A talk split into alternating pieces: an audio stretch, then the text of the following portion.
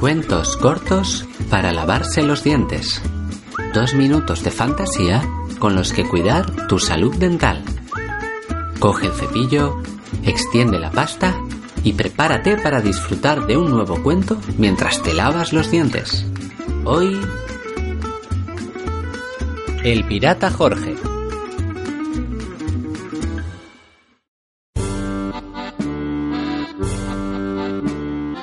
El pirata Jorge se hacía a la mar todas las tardes.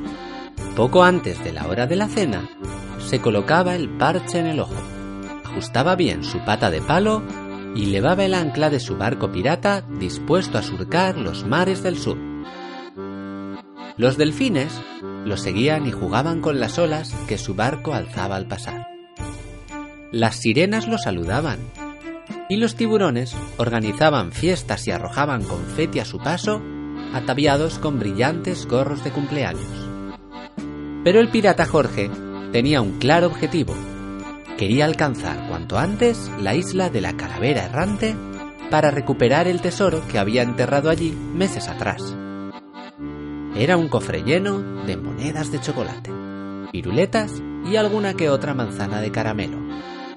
El único problema era que había extraviado su colección de mapas en el desorden de su habitación y que ahora no recordaba en qué lugar exacto se encontraba la dichosa isla. Por eso tenía que hacerse al mar todas las tardes.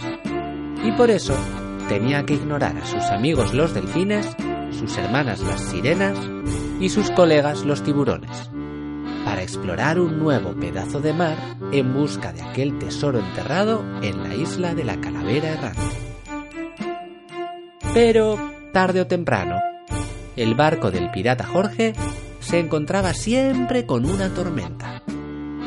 Y no con una vulgar llovizna, no, sino con un gran tifón que lo revolvía todo a su alrededor. Entonces la oscuridad lo cubría todo como una colcha tendida sobre el horizonte. El barco empezaba a dar vueltas sobre sí mismo y se alzaba por los aires perdiendo el control. Entonces, el pirata Jorge cerraba fuerte los ojos, creyendo tal vez que, si dejaba de ver la tormenta, ésta desaparecería. Y en efecto, así era. Cuando el pirata Jorge volvía a abrir los ojos, todo el agua había desaparecido y él estaba sentado en la bañera, con el jabón chorreando aún alrededor de sus orejas. ¿Has logrado encontrar la isla? le preguntaban sus padres entonces. No. Mm, pues habrá que volver a bañarse mañana. Recuerda que, si te ha gustado este cuento, Encontrarás muchos más en la web cuentoscortosparalavarselosdientes.com. Hasta la próxima.